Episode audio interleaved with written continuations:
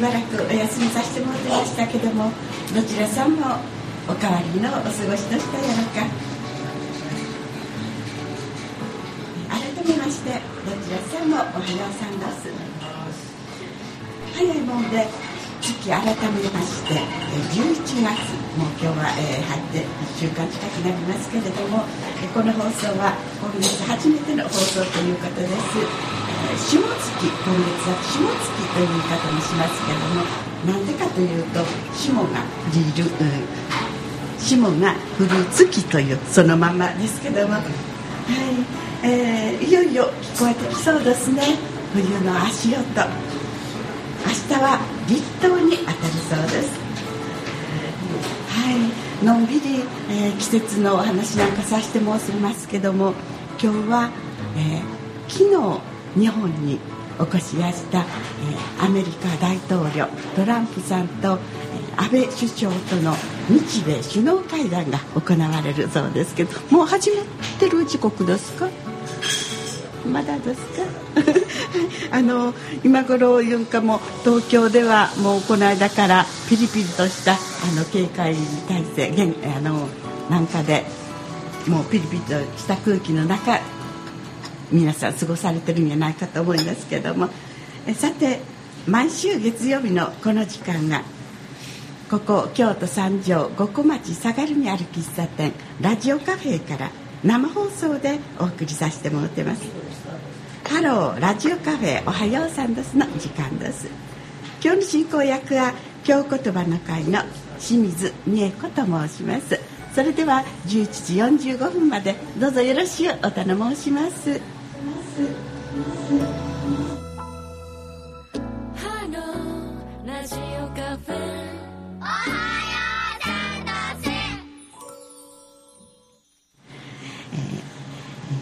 早速ですけども今日テーブルを囲んでいただいてますのは、えー、ご紹介してまいりますと、えー、まず私の隣です。元京都ノートルダム女子大学客員教授で国際メディアアナリストの住井隆夫さんです。おはようございます。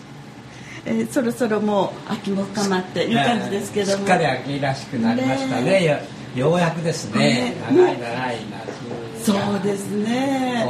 本当にこんな寒い日が来るのかと思ってましたけどちょっとこのところ朝晩寒すぎますけれどそうですね。紅葉にはいいって言いますね、ね、寒い。寒さがきつい方そうですね、はい、どこぞお行きになりましたか？えー、まあぼちぼちいろんなところへ行ってるんですけど昨日は大阪でしたからあんまり秋という感じしなかったですね。そうですか。なるほどさそのお隣は出版編集のお仕事もされてる詩人の中村淳さんです。おはようございます。どうですか？あのお住まいの方はなんかこう緑も感じられるとこやったかと思うんですけども、うん、ね、秋の深まりなんか山の方も、まあ、大文字の方もだんだん空気が澄んできて、はい、はい、あの散歩してても気持ちいいです。そうですか。後ほどまたね、はい、お芋の方もよろしくお願いします、はい、そしてこのテーブルを囲んで向かい側にお座りいただいてます。え今日のゲストの方ご紹介させていただきます。まずはじめに精神科のお医者さんでもございます高木俊介さんですおはようございます。おはようございます。今日はあの京都市内で地ビールの開発に障害者が携わってらっしゃるその応援をしてらっしゃるとお伺いしてるんですけれども、はい。はい、そのようなことを、えー、医者の傍らやっておりますけれども、はい、まあ、あの精神障害の人たちをなんとか働く場を作りたいと思って始めて、はい。はい、今あの協力してくれる人たちも多くなってまして、はい、だんだんと目標に近づきつつあるところですね。そうですか、後ほどまた詳しいお話、よろしくお願いします。そしてご一緒におかしお越しいただいています。お二方いらっしゃるんですけども、これあのこれこちらは高木さんの方からご紹介していただいてもよろしいございますか？わ、かりました。あの私の隣に座っているのが私のあのやっている地ビール工場で、はい、工房でですね、えっと、醸造士はい、えー、ブリュワーと言いますけれども、はい、あの実際にお酒を作っている、は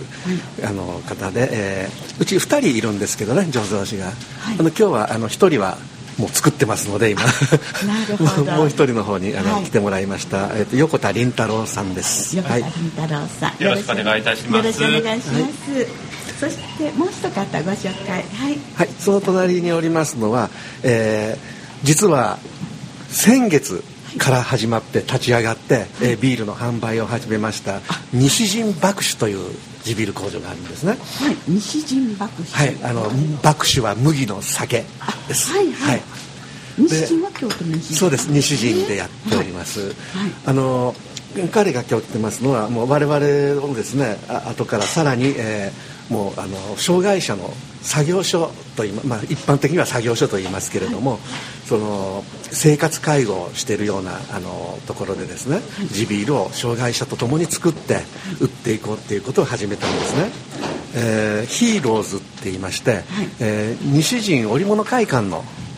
えーはい、西陣織会館の、はい、あの西隣にあります西陣産業会館産業会館さん、そこの1階で、はい、やっております。西陣産業会館の1階そそこでやっておられて、そのあの生活介護施設デイセンターの、えー、長をやっておられて、しかも、えー、醸造長であると。おお酒造りの方の長でもやられる松尾博久さんです。松尾さん、はい、はい、西陣バックスの松尾です。よろしくお願いいたします。よろしくお願いいたします。あの実際に販売されてるわけですか？はい。えっとさっきあの伺いした西陣産業の1階で販売されてる、はい、そうですね、えっと、西陣産業会館の1階で醸造も行っているんですけども、えっと、そこで醸造したものを、まあ、出荷をするという形で販売を始めさせていただいているのとあと工場に併設であの試飲コーナーといいますかタップルームという、まあ、ちょっとカウンタースペースを設けておりまして週に1回金曜日なんですけどもあのそこで飲んでいただくっていうこともできるようになっています金曜日は試飲できる、はい、そうですねいうことですか、はい、はい、そうです。かありがとうございます。詳しいお話また後ほどね、はい、よろしくお願いいたします、よろしくお願いします。それではここでえー、っと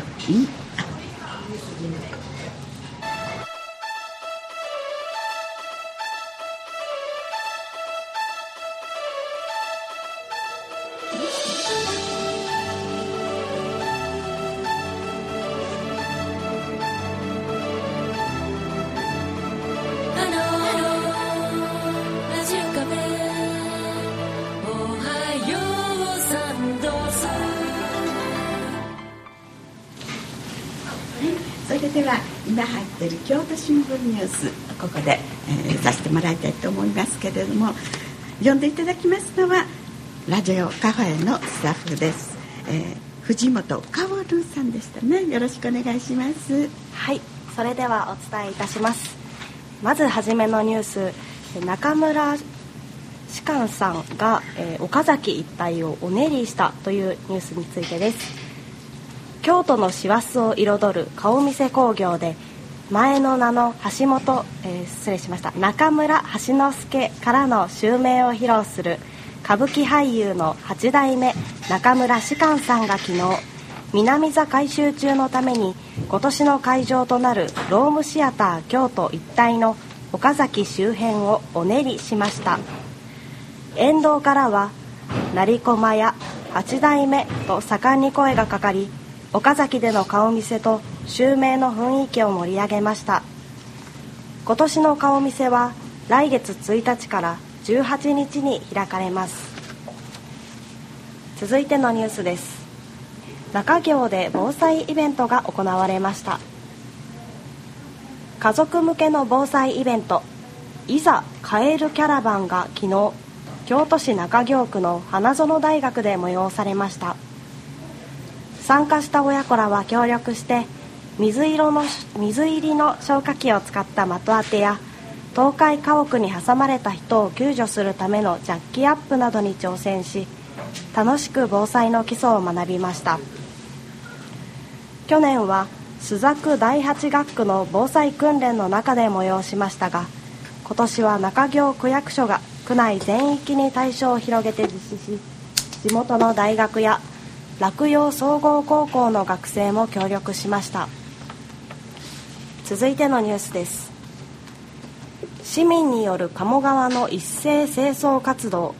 アクア調査、えー、失礼しました。アクアソーシャルフェスが昨日京都市北区の鴨川一帯で催されました。親子連れなどおよそ300人が参加しすっかり秋めいてきた鴨川の景色を眺めながらゴミを拾って歩きました。清掃活動はトヨタ自動車が協賛して地方新聞や NPO が各地で実施する美化事業の一環です。最後のニュースです。外国人留学生が日本語でクイズに挑む。全日本ジャパンボール大会が昨日京都市右京区の京都外国語大学で初めて開催されました。中国や韓国イタリア人などで作る19チーム57人が参加し知識と語学力を競い合いました。優勝は中国人留学生のチームでリーダーの林羽花さんは5年間日本語を学んだので大体分かりました。将来は日本で就職したいですと嬉しそうに話しました。以上京都新聞ニュースをお伝えしました。はいどうもありがとうございました。お気に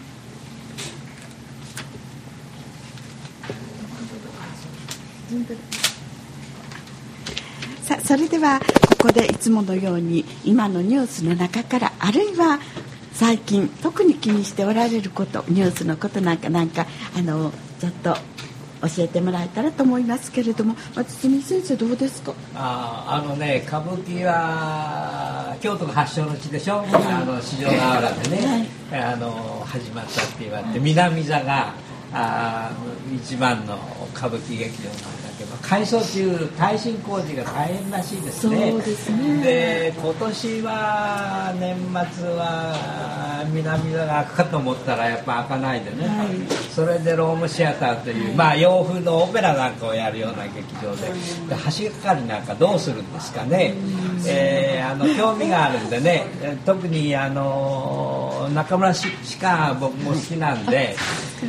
えー、行ってみようと思って切符の手配を今してるところなんです、はい、なかなか歌舞伎もいい値段ですから、はい、あのいい席を取ろうと思うと2万3万4万ぐらいのお金がかかるんですけどもそれでもねあのそういうこう日本の伝統文化に接するのにあまりお金にあれはなんていうのかなケチしない方がいいですからね。あの見に行こうと思って切符の手配中です。そうですか。中村さんどうですか？そうですね。防災イベントがあったということで、はい。えー、あのジャッキアップっていう具体的な話があってそうかと京都は古いお家が多いからね木造のお家が多いって地震だとやっぱり家が倒壊しちゃうって、はい、そういうリスクがあるんだなっていうことを思いながら聞いてました。ね。ねはい、あのいつもこうしてニュースの後には一言最近の話題なんか踏まえてちょっといただいてるんですけれどもあの高木さんの方からどうですか？えー、ニュースですか、はい、今のを聞いていただいて最初にやっぱりおっしゃったトランプが来てる、はい。ね。はい、どんなふうなことを言って帰るのか興味ありますよね。でしくじるなよっていう感じですね日本は。なるほどね。あのいい話でねお互いに日本にとってもアメリカにとってもこれで、うん、世界にとっていい方向にねお話がいったらいいですけどもね。はいあのお隣えっと横田さんでした？はい。いかがでした？そうですね。まああの先ほど歌舞伎の話のニュースにつきましては、はい、ちょっと自分もですね。えー、まあいろいろと思うことありまして、まあ私の祖母がすごく歌舞伎とかその、えーお芝居とかを見るのが好きなものですから、よくよくこちらの方に来るものですから、はい、まあ機会あればちょっと祖母と一緒に歩いてみるのも楽しそうだなっていうふうにちらっと考えていました。そうですか。ぜひいらしてください。はい。はい、で、えっと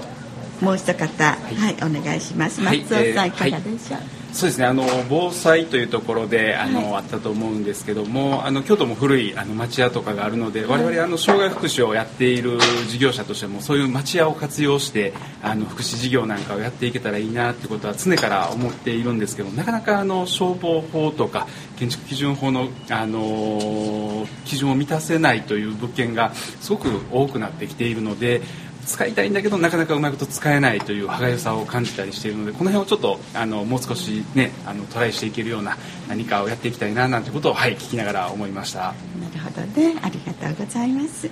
それではここで今日の一曲早速ですけどもちょっと聞いてみたいと思います、えー、まずはじめに川島英吾さんの「野風像」で。はい。お耳の方楽しんでください。川島英吾さんの「野風像」でした。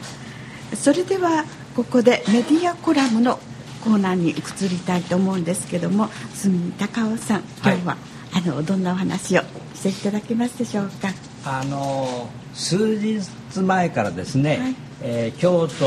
に訪れる外国人の観光客のために、はい、あの二条城であの英まあにえ日本語もあるんですけど英語によるガイドツアーというのがね、はい、えー、始まったんです、はい、あの外国人が来るとまあ一定のお金を払うんですけどね。あの2000円とか払うんですけど3000円とか払うんですけどガイガイド料というか特別なところも見たりしますからね、はい、でそのガイドさんがついて英語であのここの大政奉還の部屋がどうしたとかねそれから天皇がここから入ってきたとかねいうにまあ結局は日本の歴史の説明を事細かにするわけですね。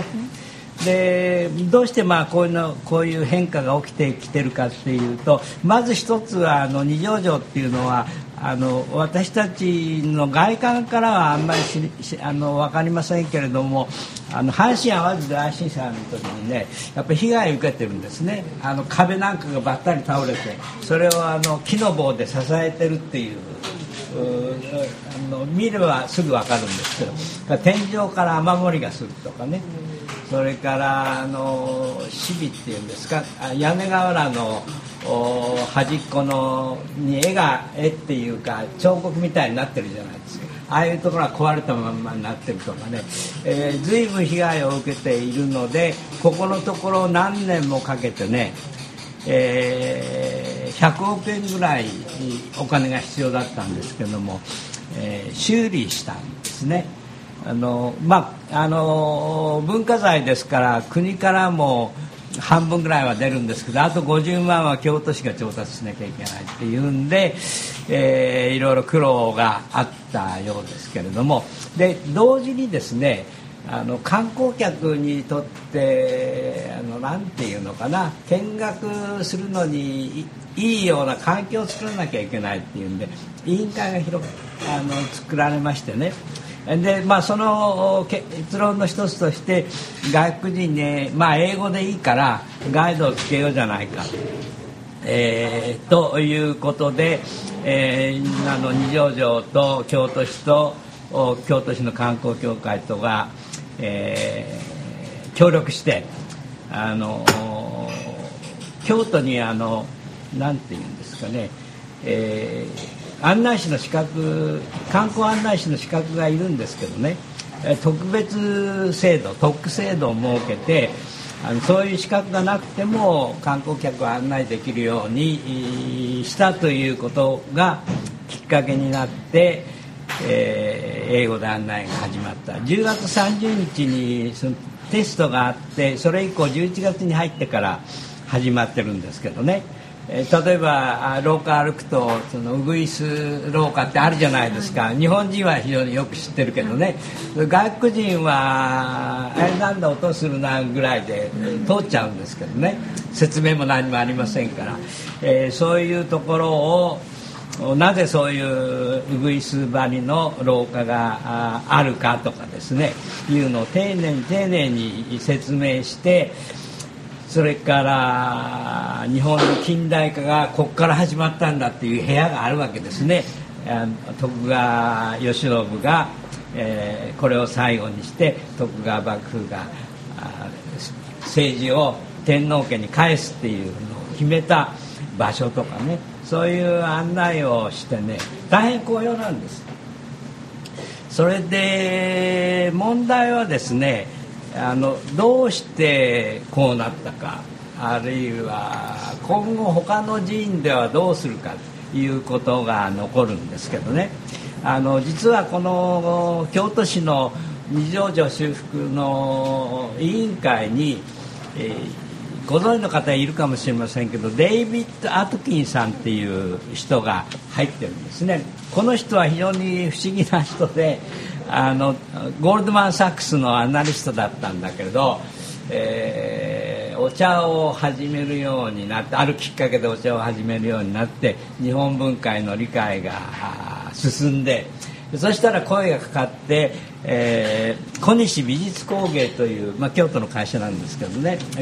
美術あのお寺とかあなんかを修復する会社なんです、え、職人さんがたくさんいてね。その会社の、ね、社長さんになってくれって言われたんですよ。先代のもう亡くなったのかな？先代の社長さんがデビッド・アアトキンソンさんのなんていうのかな？造形っていうかその深い造形が日本文化に対してあると。それから日本文化をどういうふうに保護して、えー、観光客をどう呼び込んでいくかっていうのにあの彼は一加減あるんですね。でいろいろな発言をしてるのに惚れ込んでじゃああのまだ、まあ、息子が、えーそこまで到達してないんであなたがしばらくでも社長をやってほしいということで社長になってね、えー、東照宮とか春日大社とかの修復を実際に彼の手で彼のコントロールの手で手がけたりして評判になってるんですね。で一方その外国人えー、まあ、英語を話すとは限らないんですけどね、まあ、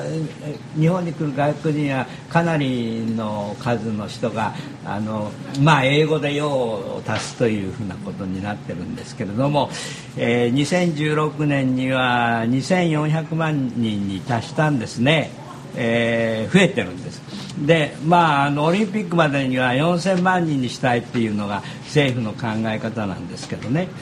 あのなかなかそこまで行くかどうかちょっと分かりませんがあ増えてることは間違いないですね。それでねあの観光客が国内で落とすお金っていうのが3兆2000億円ぐらいあの20去年ですよ。2016年度に3兆7000億円ぐらいあったんですがね。あの必ずしもその世界の先進国いろいろ観光に行きますね。あのロンドン行ったりパリ行ったり、えー、ミラノ行ったりそれからニューヨークに行ったりしますね。そういうところから比べるとねまだその観光に消費する外国人のお金っていうのがあ GDP の2%ぐらいしか貸してないんですよ。それでの修復費も予算削減ですからあの削られたりなんかしてる、えー、いうような状態がありましてね修復費だと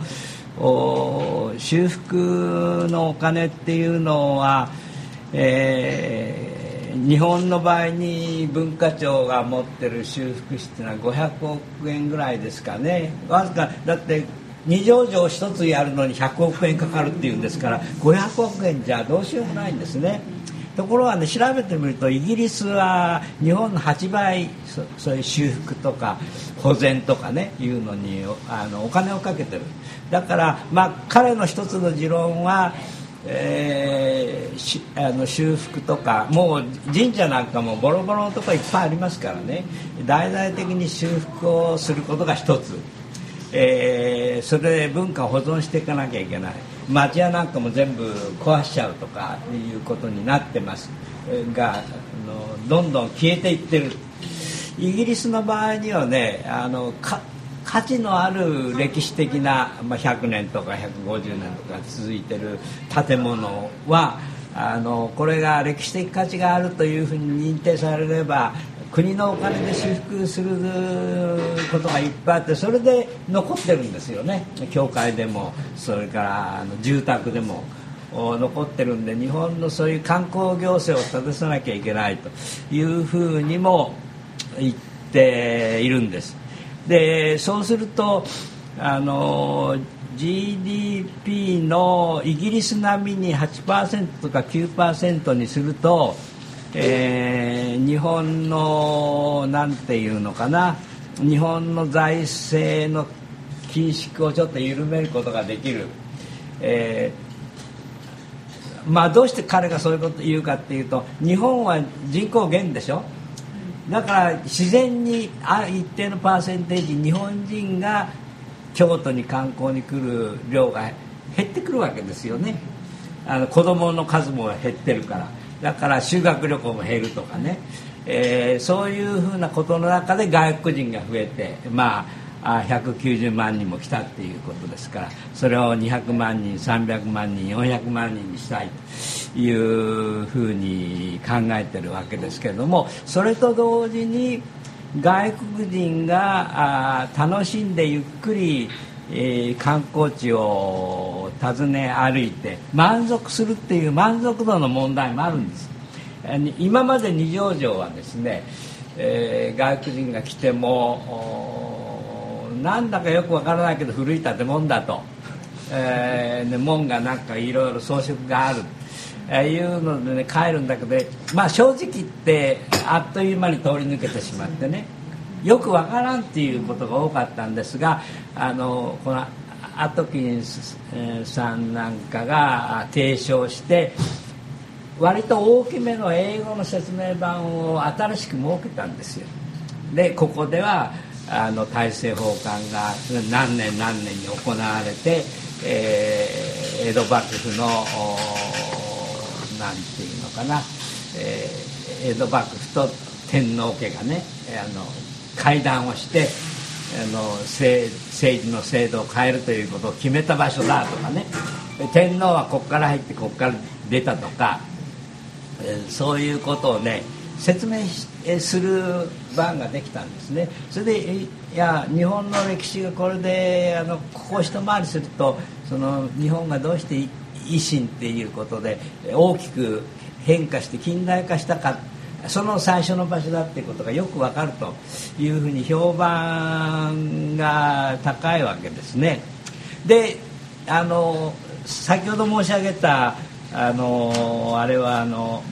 入場料っていうのは英語の案内がつくと2000円払ってほしいっていうことになってるんですねで日本の神社は大抵500円とかでしょ？で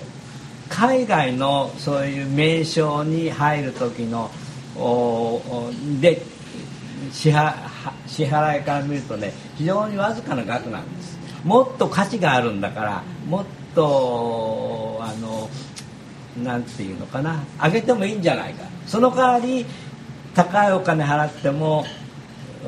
2000円払っても3000円払っても満足できればいいというのが彼の持論なんですね。でまあそういうことであの今日はちょっと触れませんけどその他日本全体の観光政策について、えー、彼はいろいろな提言をして本もたくさん出してるんですけどね。まあそういうおかそういうこともあって二条城があがあの案内板も英語でたくさんできたしそれから観光ガイドをつけて、えー、特別扱いする。で普通では入れない。500円払って入った人は入れないような場所にも案内してあげる。という特別扱いをする、えー、外国人は満足する。2000円払ってくれる。まあ普通は払う4倍払うんですか？4倍払ってくれる。まあ二条城だけ考えるとそうですけど日本全国の観光地とか寺院とかあお寺とかを考えたら膨大な金額になるんですよね。それでそれをもとにして政府もあの修復しよう修復料を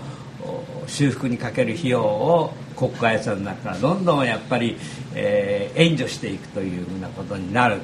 えー、まあ、そういうことも含めてオリンピックだ観光だ外国人を増やさなきゃいけないという話をねそういうその文化的な面も含めて考えなきゃいけないんで今までの二条城って言ったらあのあれですよ修学旅行の先だからね。修学旅行の生徒は勉強のために来てるから歴史の本を先生が事前に解説したり説明したりするでしょ。そういう知識のない人でもああ日本っていうのはこういう国で、え、近代化したきっかけはこういうところにあるんだなっていうふうなことが分かりますからね。それからあなんかいろんなところにベンチを置いたそうですね。休まない時々休みたいという年寄りの方も観光客に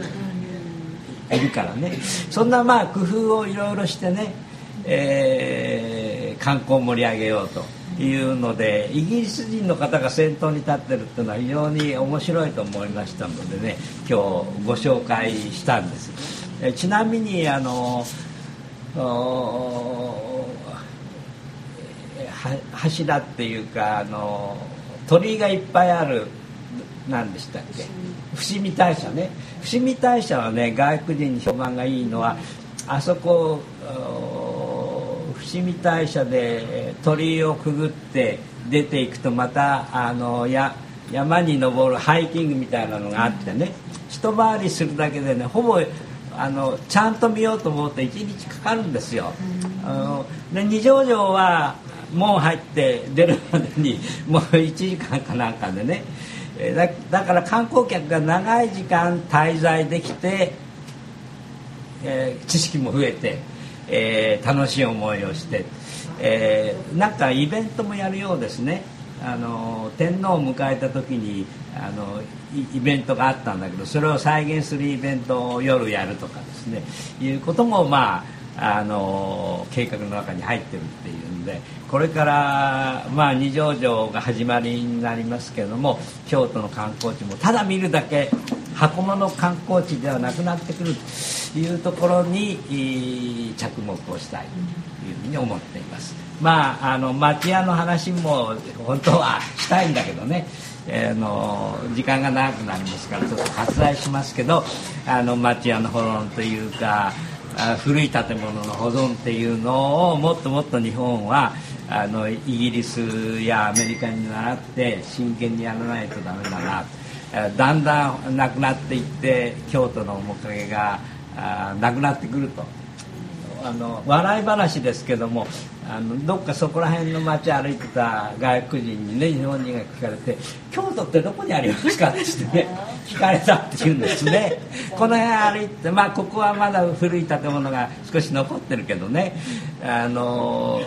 なんかビルだらけになっちゃってね烏丸通りなんか歩いてたら京都はどこにあるんでしょう？どっち行ったらいいんでしょう？っていう笑い話もあるぐらいですから、えー、観光観光観光客増っていうならばうんと考えなきゃいけない。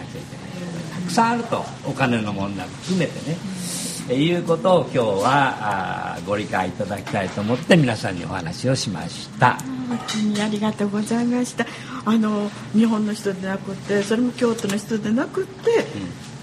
うん、イギリスのお人ですね、えー、アトキンさんですか？その方があの日本のこの文化財のあの保護にすごく警鐘を鳴らし、また関心の先頭に立ってしてくださってるってなんか知りませんでした。も感謝感謝ですね、感謝だけではかんと思うんですけども。はい。バブルの時にあのこの人ね、はい、あの証券会社っていうかあのゴールドマン・サックスにいましてねすごいお金を頂いてたんですね、で今頂いてるお金はその前に頂いたお金の8日分に過ぎないと。だから前はたくさん働いてたんだたくさんもらってたんだけど今はほんのちょっとあ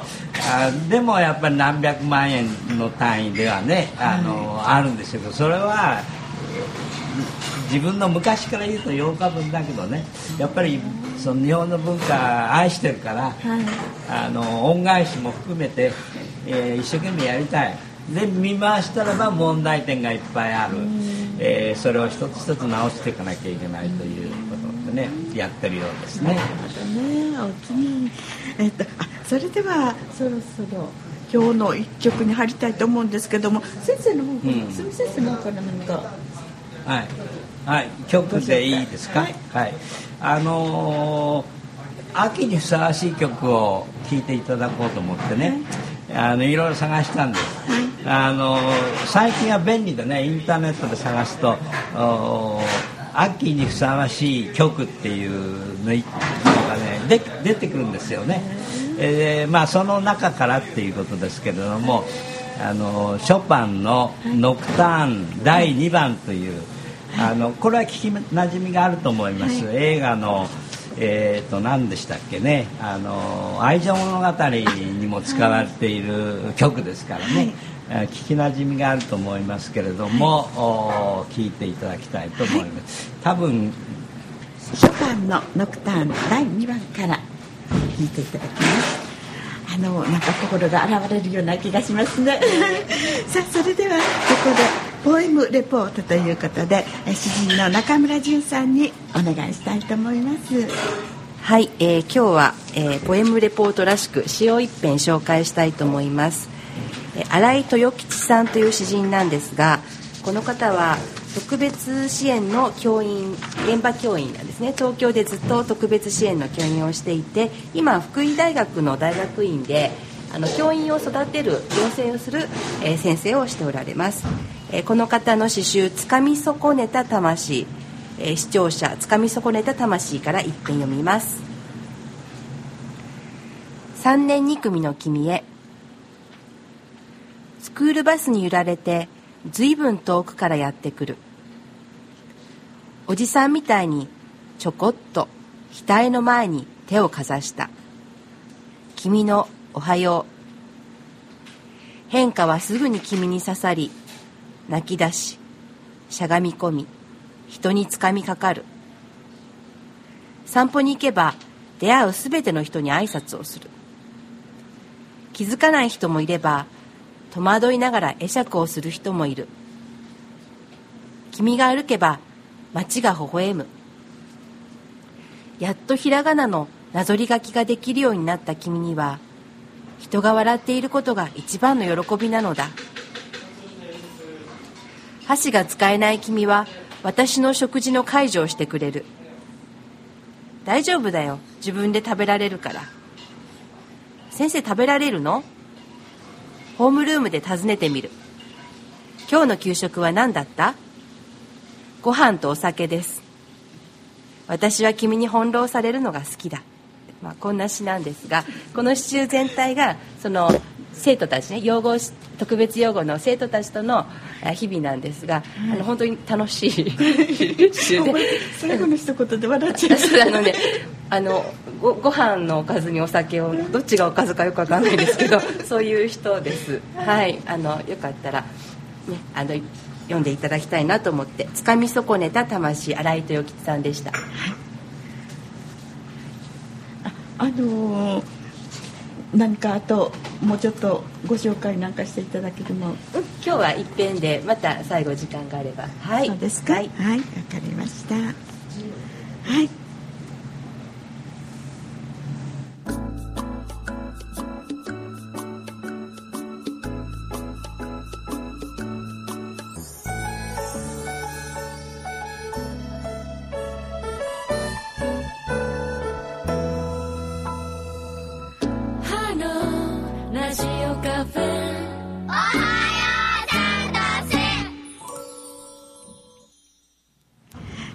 ジオカフェおはようさんです。カフェからの生放送この放送をお聞きの皆さんにも、えー、どうぞご参加お願いしたいと思います。ご意見や話題などございましたらメールかファックスで、えー、ぜひお寄せいただきたいと思います。メールアドレス申し上げますね。info アットマーク radiocafe.jp info アットマーク radiocafe.jp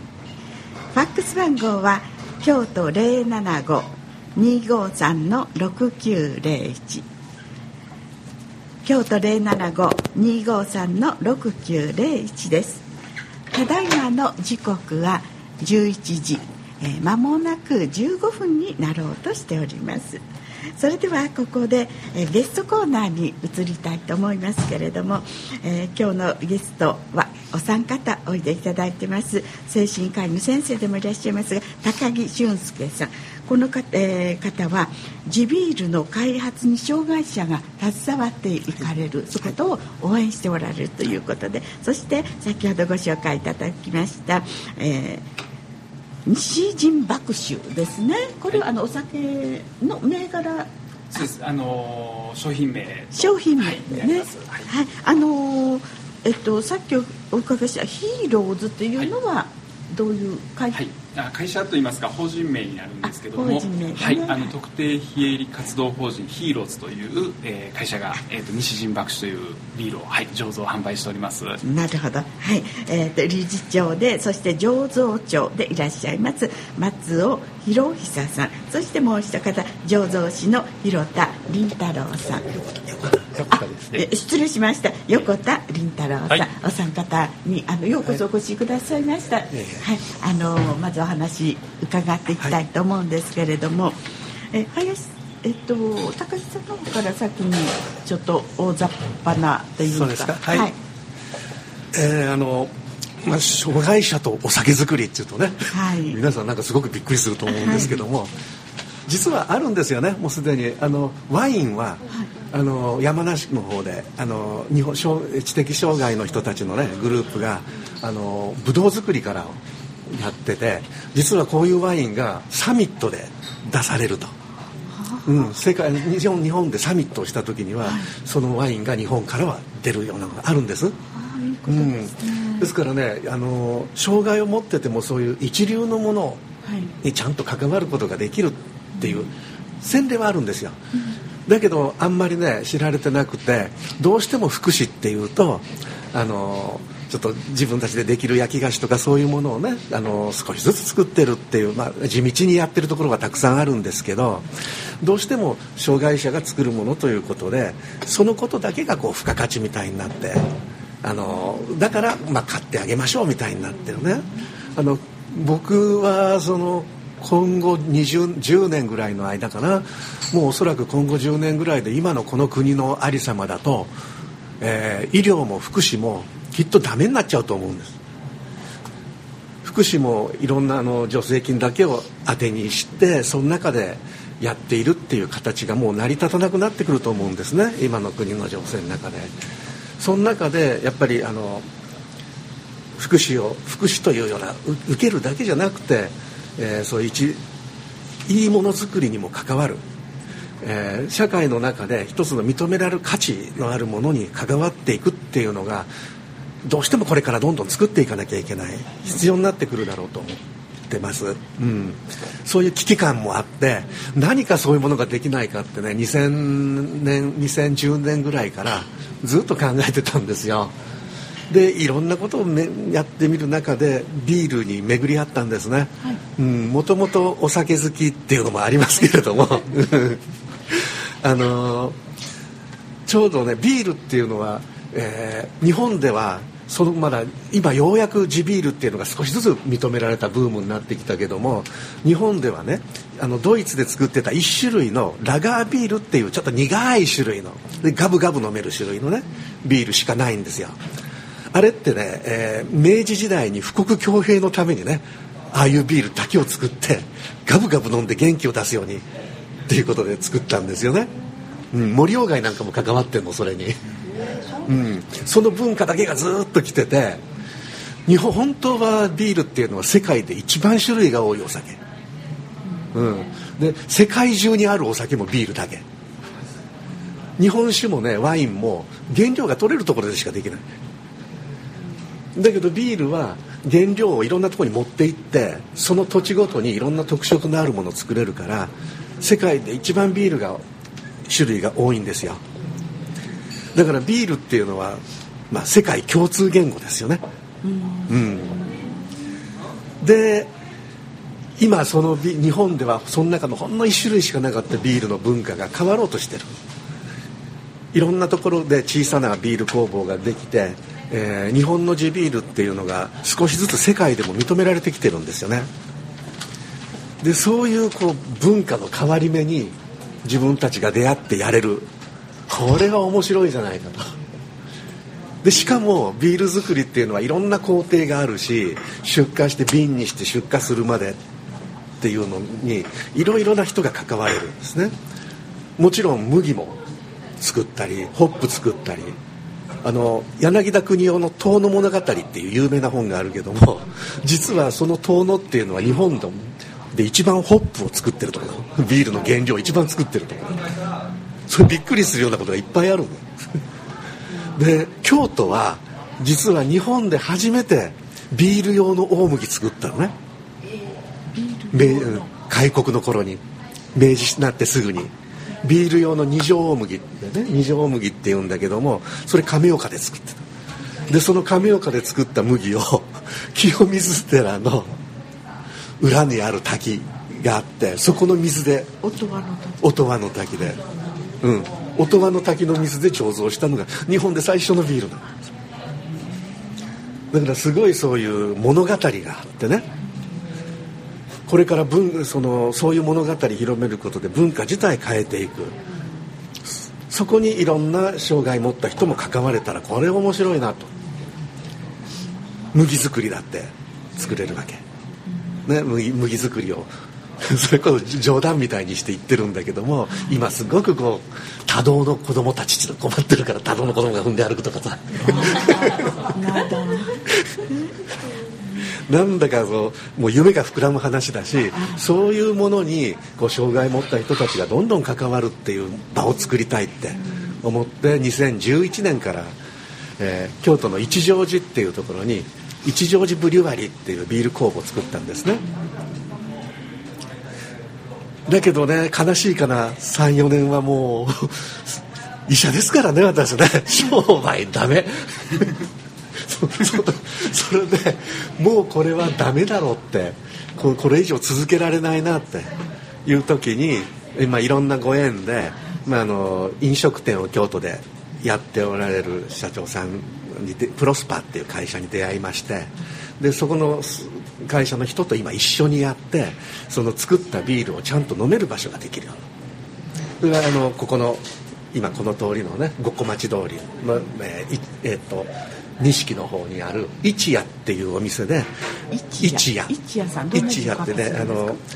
ICHI ですよね。あの一一乗寺の一なんだけど、はい、ローマ字で一、はい、で、えー、ハイフンして「や」ですね。YA、はい、一夜っていうお店でビアパブでやってます、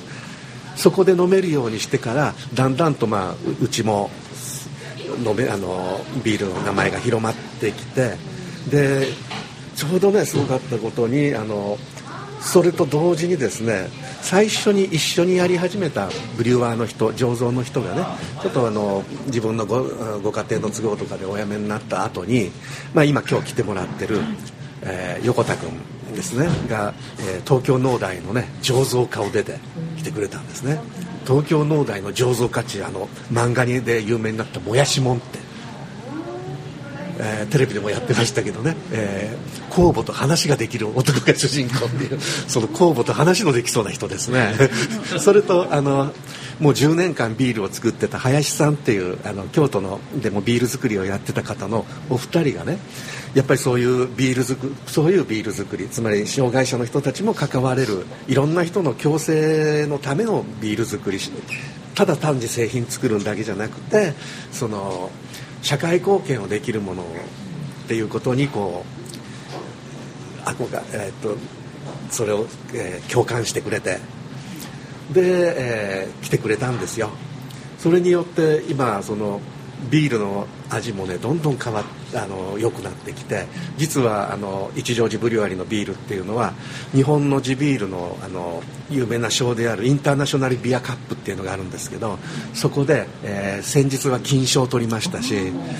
えー、去年は醸造1年目で4種類が入賞してるんですね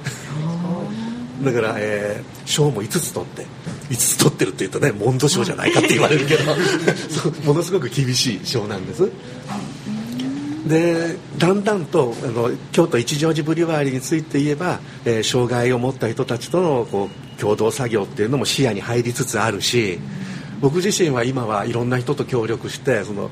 単なるその工場でビール作るっていうだけじゃなくてあのその麦作りとかねホップ作りとかそういうそれからそのビールはいろんなハーブを使いますんでそのハーブを作ったりするところにもいろんなこう障害者の方の施設とかでやって今京都では農福連携っていうのがこう進められています。農業と福祉の連携、はい、そういうものをこうにこううまく使っていけたらなと今いろいろ夢膨らんでるんですよね。うんそこに、えー、今今度西陣博士いまして、はい、えー、この間ずっと京都では自閉症の、えー、子子供たちからもう成人になった人たちまでそういう人たちがこういろんな作業をする場所を作ってこられた、えー、ヒーローさんが、まあ、ビールでこういうことができるんだっていうふうに思っていただいて、えー、うちもビールを作りたい。ねえー、ビールっていうのはすごくレシピが細かくてきちんとしてるからそれ物事きちんとやる自閉症の人たちにも向いてる、うん、そこに目をつけてね、うん、あのビールの免許を取って作り始めてくれて、まあ、そこに僕らと一緒にいろんなことを、まあ、あの免許取ったり醸造の工場を作ったりするのもうちが協力したし今後もいろんな協力関係を作って、えー、京都全体をね地ビールの街にしていこうかなと。あの作る春にはやっぱりそれだけの工場というのはスペースが必要かと思うんですけども、なんか4畳半でいいんです。でもなんか大きなね、うん、あれがよくビールのですよね。あれはあのドイツからドイツとか外国の大きな醸造所の中ではねさそういうのそういうすごいこうビール用の設備を使ってるけど、うん、あのビールってもともといろんな各家庭で手作りしてきたものだから我々がやってるのは、えー、ラーメン屋の寸胴鍋ですよね、はい、200リットル300リットルの。あの寸胴鍋を直火でガスの直火で温めて、はい、麦芽を煮たりしてます。あの今日お渡ししたパンフレットにその写真が載ってると思うんです、はい。はい、あの美味しそうにね。嬉し楽しそうに。飲んで私が飲んでる方じゃなくて、あの醸造師さんが作ってるところがこう。そうです、ええ、あの寸胴鍋をかき混ぜてるところが拝見してるのはあの高木さんがあの美味しそうにこう代表取締役ありますね、バンさん美味しいですよ、はい、乾杯されてる、そのにこやかなお顔を拝見してるんですけれどもそうですか。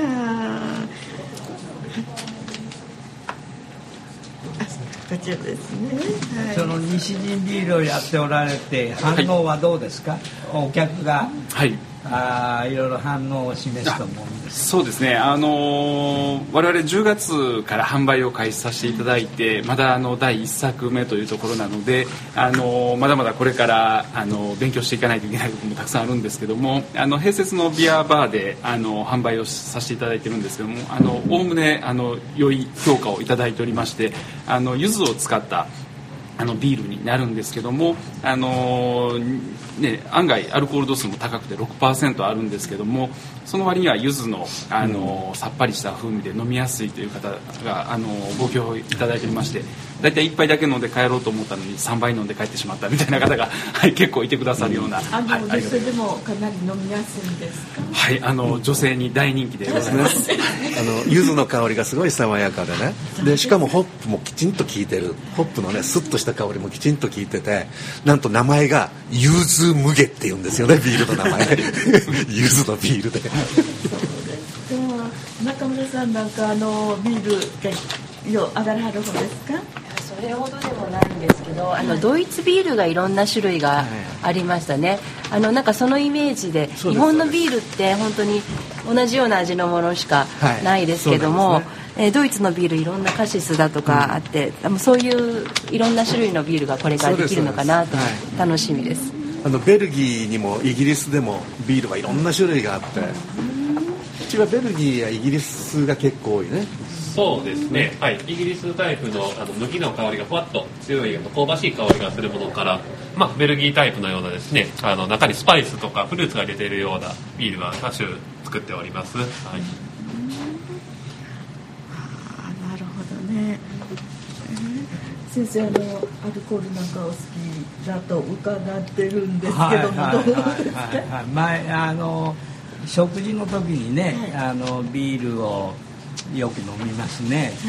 えー、一通りビール飲んでからワインに移行するとか、はい、いう暮らしをしてますけどね。なるほどね。あの実際にここで働いてはる人って何人ぐらいいらっしゃるんですか？はいえーと、西陣爆酒の方はですね、あのー、一応正式に、まあ、社員といいますか雇用という形で働いているのは現在2名おりまして、はい、でえーと、そこで醸造とかを携わっているのと、はい、あと障害のある方の、まあ、作業所という形で、はい、えー、取り組んでいるんですが、まあ、そういった方たちが今、えーと、十数名いらっしゃって、あの本当に部分的なんですけどもあの少しだけあの醸造工程の一部を携わっていただいたりとか、うん、えーと、今後はあの瓶のラベルを貼っていく作業なんていうのを障害の方にしていただいたりとか、うん、えー、そういうところで、えー、どんどんどんどん作業を担っていっていただこうかなと思っております。うん。ラベル貼ったりするのも機械化ではなくて、はい、もう手作業でそうですね。はい、で結構その細かくきっちりと貼るとかずれないように貼るとかっていうことが、はい、あのすごく得意な方とかがいらっしゃいますので、ね、そうなんですね、はい、であのぜひそういうところはご協力していただきながらやっていきたいなと思ってます。あのお二方とも若くお見受けするんですけどももうあの東京の方でこの専門に学んでこられてって言っても、随分なるんですか？いえあの東京の方では大学時代ですねあの、うん、院含めて6年間勉強してそれからこちらの、えー、高木さんの一応ジブリアリの方で私はお世話になっております。はい、はい、そうですか。あのビール作りの面白さっていうのはどんなとこにありますか？そうですね。ビール作る面白さといいますかそのビール自体のですねその多種多様性あの選択肢の広さというのは面白いところにあるかなというふうに私は考えております。先ほど高木さんが申しました通りビールというのは世界中にある、えー、お酒なんですよ。一方ではそのどういうことかと言いますと、まあ、日本酒でしたらもう米米麹水酵母。ワインでしたらもうブドウと酵母という形で原料は限定的に決まってるんですが、あのドイあ失礼。あのベルギーとかではそれにフルーツ入れたりとか、まあ、それからスパイス入れたりとかそういう文化もありまして要はビールというのはお酒の中でも非常に料理の量に近いような形のお酒でもあったりするんですそのためですねそれだけビールというのは世界中にていろんなタイプの種類のビールがあるのでありまして、まあ、あの非常に他のお酒と比べてアレンジの違いがあるという作りと作り手的にはそういう面白さもありますし、まあえー、飲まれる方からすればあ私はこのタイプのビールが好きだな私はこのタイプのビールが好きだなという、まあ、選択肢の広さというものを楽しむことができると。ビールと面白さというのは、まあ、そういうふうに、まあ、作る作り手側も飲む側もあの自分の楽しいビール自分が好きなビールというのを広く選択できるところにあるなというふうに考えております。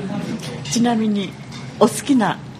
ビールは？私が好きな好きなビールですか、はい。はい、あの自分で作ってるものでありましたら、はい、まあ、あのアイリッシュレッドエールっていうものがあるんですけれども、はい。これがですね非常に麦の香りが香ばしくてしかもあの太陽に透かせるとルビー色に輝くということで私が、はい、好きなビールであったりします。他の,、まあ、あの別メーカーさんのビールでしたらそうですねあの山梨の富士桜高原さんっていうところあるんですけれどもそこのラオホという、えー独特な香りがするビール燻製の香りがするビールなんですけれども、まあ、そちらが好きであったりしますね、まあ、パッと思いつくんでしたら、はい、京都にも他にもとっても素敵なビールがたくさんありますので、はい、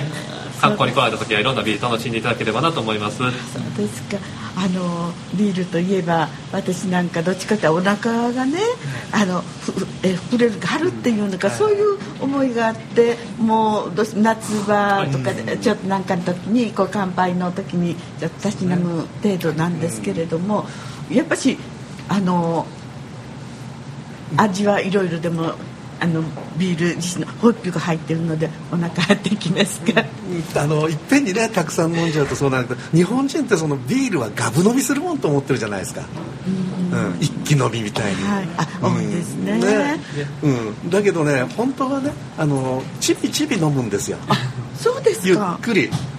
料理に合わせながらいろんな種類のビールをゆっくり飲むっていうのが本来の飲み方。うんそうですね、だから結構味わいも、はい、すごく深くありますので、はい、あと結構そのクラフトビールはあんまり炭酸がきつくないような設定をされていて、まあ、イメージ的にはなんか炭酸の量が半分ぐらいの感覚なので今回そのお腹が張ってくるっていうのはなかったりしますかね、日本のそうですね。あのピルスナーあのラガービールが炭酸がたくさんあるっていうこともそうですしもともとビールっていうのはお腹の胃拡張の効果があったりもするんですよ、それはビールに使われている苦味の成分のホップが持っている効果でして、まあ、ホップにはあの胃を拡張させることによって食事を進ませてくれるという効果があるので本来はまあお腹が張るというものではなかったりもします、なるほどね。そうです。ね直帰でこのね日本のそうですよね。小さいの小さいですね、う。ん、まあ大きいのもあるけどあのそれは日本と同じようなラガービールっていう、えー、あれで乃木大将とかがね軍隊で一気飲みを流行らせちゃったそれこそ先ほど、はい、ワインのことを話していましたけれどもビールにもバーレーワインっていうですねワインに近いようなアルコール度数があるまったりゆっくりとしたものがあったりもしますので、うん、そういうものも見つけてみると面白いかなと思います、ね、バーレーだから麦のワインっていう、ね、麦ワインっていうことでですね。あのまあ僕はバドワイザーとかねそれからあのアメリカに住んでましたからバドワイザーとかコロナとか、うん、悪いと日本から比べるとちょっと薄めのビールをよく飲んでましたけどね。今アメリカも地ビールブームなんですよね。ものすごい数のいろんな地ビールがどんどん今でもできつつあるみんなオラが町のビールっていう感じでうちも始めた頃にやっぱりあの56年前は地ビールというともう日本人はあんまり来なくて外人ばっかり来て今でも店には外外国の観光客の人や、うん、あの京都に住んでる外人の方がすごく多く来るんですけれども、うん、あのうちのビール飲んであこれうちの町のビールに似てるみたいなねそういう感想をいただいてたりしますそうですか。あのさっきこのいただいた、えっと、チラシ飲んであの第1弾ということでねえっと融通柚子抜け柚子の香りがするということですけれどもあのぜひいただいてみたいなと今も柚子っていうのもねいろんなものに柚子が入ったりしてまして、ね。あの、えっと、お値段の方が300ミリリットルで10オンスとありますね。500円、はい、でその、えー倍ですか、えー、900円20オンス。そうですね。これ、はい、現在フードメニューはありませんということで、はい、もうビールだけ。はい。ビールだけ。はい。潔くビールだけのビール屋ですから。はい。なるほど。であ絵がありますねカウンターだけでなくてちょっとこう座っていただけることもできるんですね。すねはい、席もございます。えー、20名ぐらいの方がはい入っていただける。はい、いろんなスペースになってます。そうですか。はい、それが西陣産業会館のはい1階にはいございます。だいぶ奥まってましてあの、大きく看板も上げてます いませんのであの本当に隠れ家的なあのお店にはなってますけども、ぜひあの探し出していただけると。一乗寺ブリュワリーの方はあの一夜っていうところで京都今日のおばんざいとか、はい、フィッシュチップスとかと一緒に飲むことができますし、はい、い。ずれ西陣爆酒さんもうちでも飲めるようになると。嬉しいです。ね あのちなみにえっとまあ飲み物だけですのでフードの持ち込み OK ということで、はい、あの普通お店だったらね、はい、飲食店っていうのは自分から持っていくことですねそうですね。失礼なことですけども、はい、もう気兼ねなく、はい、あのもうすぐ近くにコンビニもございます。し スーパーもございますので、はい、あの当てを買って来ていただけたらと思います。そうですか。知る人ぞ知るの場所これからも知っていただきたいですね。京都の人にねぜひ。外国の人もそうですけれども。あのここでえっとさちょっと中村さんのかなんかお知らせ。はいあよかったら。はいご案内をしてるんですが、えー、福島第一原発事故によって京都府に避難している方に避難者集団検診のご案内をしたいと思います、えー、日時が2017年12月3日の日曜日です。えー、場所が京都民医連大使道診療所です、えー、対象者が、えー、京都に避難してきた京都府ですね京都府に避難してきた方です。で現在6歳から24歳の方原発事故当時妊娠中だったお子さんから18歳以下の方です。でこの年齢外の人は個別検診もしてますのでお問い合わせください。問い合わせ先が075の314の5011 075-314 5011京都民医連の事務局内に避難者集団検診実行委員会があります。これあの費用をね無料であのしています。えー、あのいろいろこれのためにバザーをしたり、はい、野菜を作ったりして、えー、保険外の自費の検診の費用を作っています、えー、よかったらいらしてください。